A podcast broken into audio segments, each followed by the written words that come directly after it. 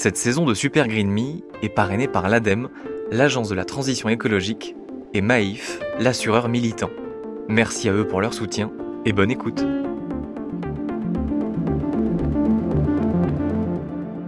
Idée pour lancer la saison 2 de Super Green Me. En fait, maintenant que j'ai fait ça, en fait, j'ai remis un peu aussi tout en question finalement la vision de la société, de nos modes de vie, de réussite sociale et tout. Et donc, j'en suis arrivé au fait où finalement, bah, après ces six mois de, de défis et le temps d'infusion que ça a eu aussi après, l'entre-deux saisons fait que maintenant j'ai plus de rêve. J'ai plus de rêve, j'ai plus d'ambition parce que, euh, bah, en fait, avant, mes rêves c'était de gagner beaucoup d'argent, c'était de me payer des voyages, c'était d'avoir une Porsche. Et Dieu sait que je suis pas un mec qui aime particulièrement les bagnoles. C'est évidemment d'avoir une piscine. Et en fait, je me rends compte que bah, tous les rêves que j'ai bâtis et toute l'ambition que j'avais pendant toute ma vie, il s'avère qu'elle est, elle est pas en adéquation avec un monde soutenable. Super Green Me, saison 2, épisode 1. Ce jour-là, ça fait six mois, presque jour pour jour, que mon défi d'être le plus écolo possible, d'abaisser mon empreinte carbone de 10 à 2 tonnes de CO2 par an est terminé. Je marche dans la rue et je sors mon téléphone pour enregistrer une note vocale, comme un pense-bête, de peur d'oublier ce que je ressens à ce moment-là. Même si c'est ce jour-là que je pense à m'enregistrer, tous ces questionnements ne sont pas nés ici, dans la rue comme par magie. Non, ils sont apparus plus tôt, dans un endroit que dans ma famille on appelle le cabanon. Comment vous décrire le cabanon? Un terrain reculé, isolé en plein milieu de la forêt, accessible seulement à pied ou en 4x4. En plus des arbres et d'une superbe vue sur des vallons, il y a aussi une source qui alimente le cabanon et le terrain en eau. Elle est très claire, très fraîche, entourée de végétation. Comme euh, le terrain est en pente, elle dévale, elle coule en petites cascades successives d'un mètre de hauteur environ. C'est sublime. Le confort est sommaire, mais pour moi c'est un paradis. C'est l'endroit que je préfère au monde. J'y suis extrêmement attaché, j'y vais depuis que je suis né, et c'est là où a vécu mon grand-père plus de la moitié de sa vie. Aujourd'hui, mon grand-père que j'adorais est décédé, mais Net, sa compagne, y vit encore, et donc je continue à y aller en vacances. Pour moi, le cabanon, il était éternel. Il me survivrait du moins. Sauf que, lors de cet été 2022, j'ai constaté, pour la toute première fois de ma vie, que le cabanon pourrait disparaître de mon vivant. En ce mois d'août, il fait beau, il fait chaud. Les cigales chantent, mais il y a un bruit qui manque. C'est celui de l'eau. La cascade n'a plus de cascade que le nom. Il n'y a plus qu'un tout petit filet d'eau qui coule, alors que, en temps normal, même l'été, le débit est important. À cause des sécheresses à répétition, j'ai peur que la source tarisse. À partir de ce moment-là, je comprends pourquoi je me bats. Concrètement. J'étais au courant de la menace, bien sûr, mais c'était flou. Là, elle devient très claire. Quand je vous ai raconté mon début de transition écologique, j'étais très concentré sur le CO2, sur euh, l'empreinte carbone, sur des choses importantes mais impalpables. Je ne pensais pas du tout aux conséquences concrètes du réchauffement climatique que je voyais déjà autour de moi. Et cet été-là, dans la cascade, ça m'a frappé. Il faut absolument que je documente ce qu'on est en train de vivre. Que l'on réalise toutes et tous pour mieux nous questionner sur ce qu'on va faire de nos vies, comment on va s'adapter. Voilà, qu'est-ce que. Euh, quel rêve on recrée, quel nouveau modèle de réussite sociale on recrée. Et ensuite, il y a ce truc aussi sur le logement où bon, bah, j'ai cherché en fait à acheter un appart, machin, ça s'est pas fait pour X raison. En revanche, j'ai beaucoup réfléchi sur mais en fait où est-ce que je l'achète? Parce que bah, putain, mais. Euh, euh, dans 30 ans, mais à quoi va ressembler le climat? Est-ce que est-ce qu'on pourra encore vivre en ville? Est-ce que à Paris, tu vois, ça sera soutenable, etc. Je suis de mieux en mieux renseigné sur la merde dans laquelle on est, et ça m'angoisse énormément. En quoi En un an, un an et demi, je suis passé du mec qui n'en a rien à foutre au mec qui littéralement tous les jours pense au réchauffement climatique. Réchauffement climatique qui va engendrer toujours plus de canicules et de plus en plus violentes, des sécheresses, des incendies, des inondations. Je suis dans un état comparable, je pense, à celui d'un gamin qui réalise pour la première fois qu'il va mourir. Cette sensation d'avoir vécu jusque-là dans un mensonge et de plus pouvoir s'enlever cette fatalité de la tête. Bref, je vais pas tourner autour du pot pendant des plombes, je suis éco-anxieux, pour employer une expression à la mode. Même si je trouve que c'est un peu gentil pour décrire mon état psychologique. J'aurais pu vous le cacher, continuer à véhiculer une image uniquement positive, bienveillante et encourageante de l'écologie. Mais il me semble que c'est important que je sois franc avec vous. C'est aussi ça une transition écologique. De la déprime, de la tristesse, de la colère parfois, un grand sentiment d'impuissance. Au moment où j'enregistre cette note vocale, je me rends aussi compte que mon approche très mathématique sur la question climatique, eh ben, elle a ses limites. Et que, clairement, elle ne résout pas le problème. Il y a toute une dimension philosophique que j'ai éludée et qui est pourtant hyper importante. Et pour pouvoir avancer, je vais certainement devoir aller creuser par là, être euh, moins dans le concret, moins dans les chiffres. Comment être heureux dans ce monde qui se réchauffe? Comment se sentir bien? Comment réussir sa vie?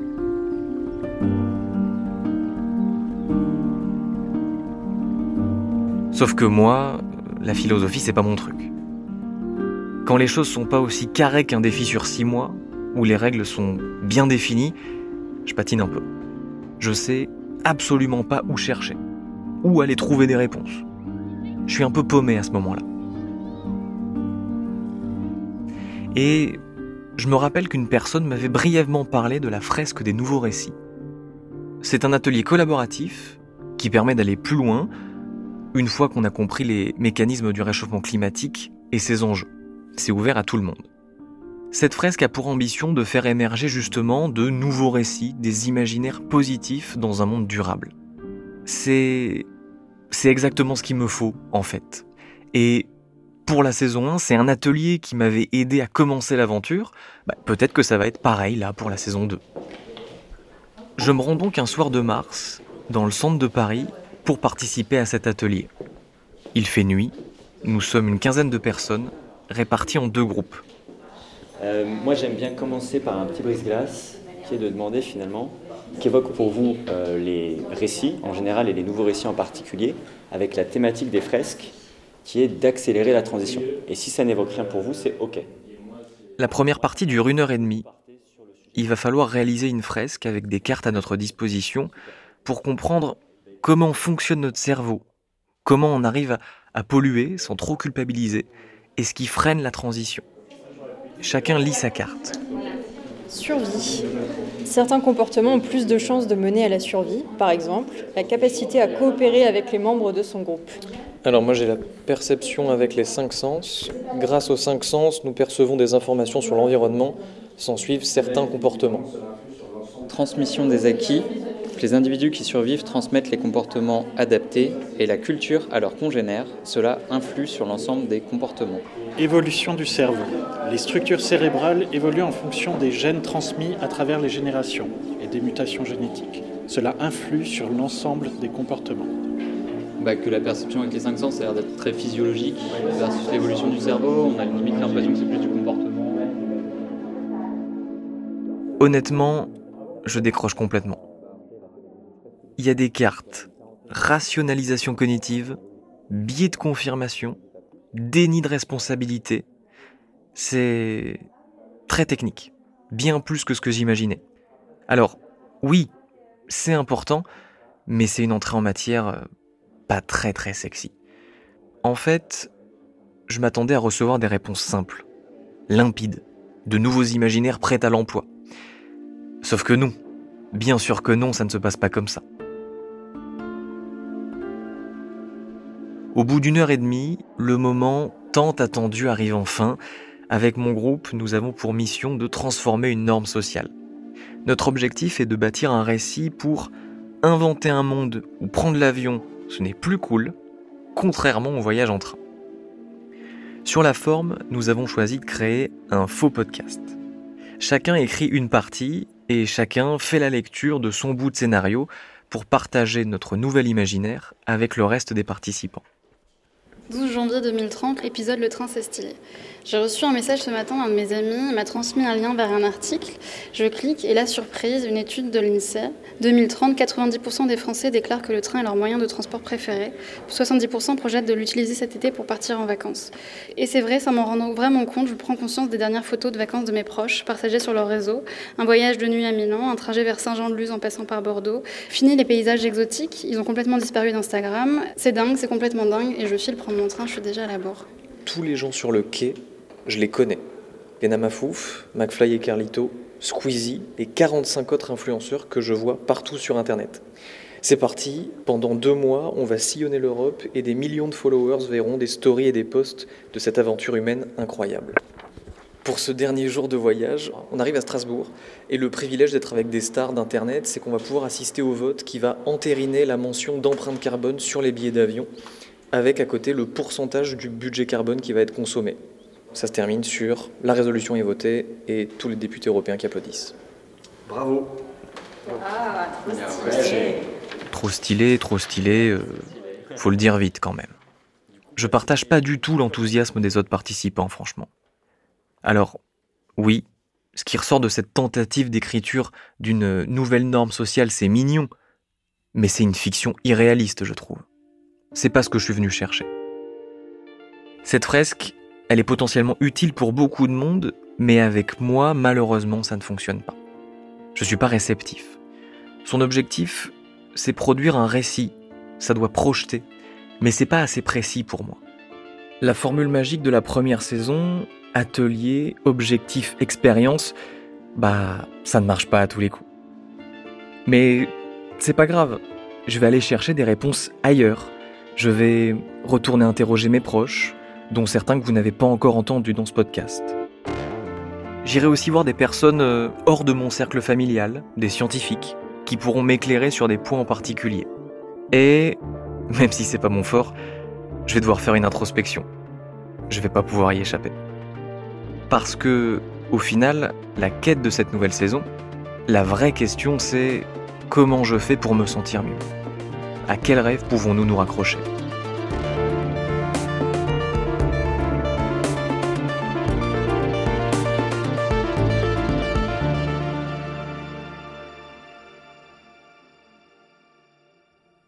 Super Green Me est un podcast imaginé par moi-même, Lucas Caltriti.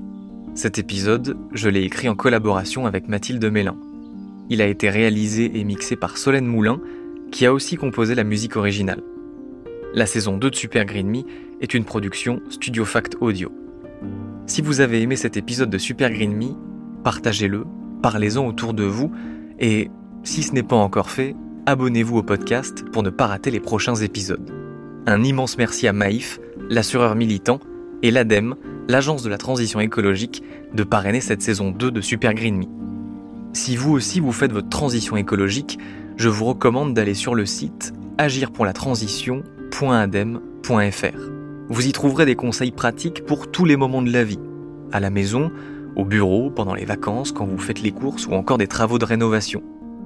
Vous pouvez aussi calculer votre empreinte carbone ou les émissions de vos trajets. Bref, agir pour la transition.adem.fr est un outil extrêmement utile quand on se lance dans l'aventure écolo.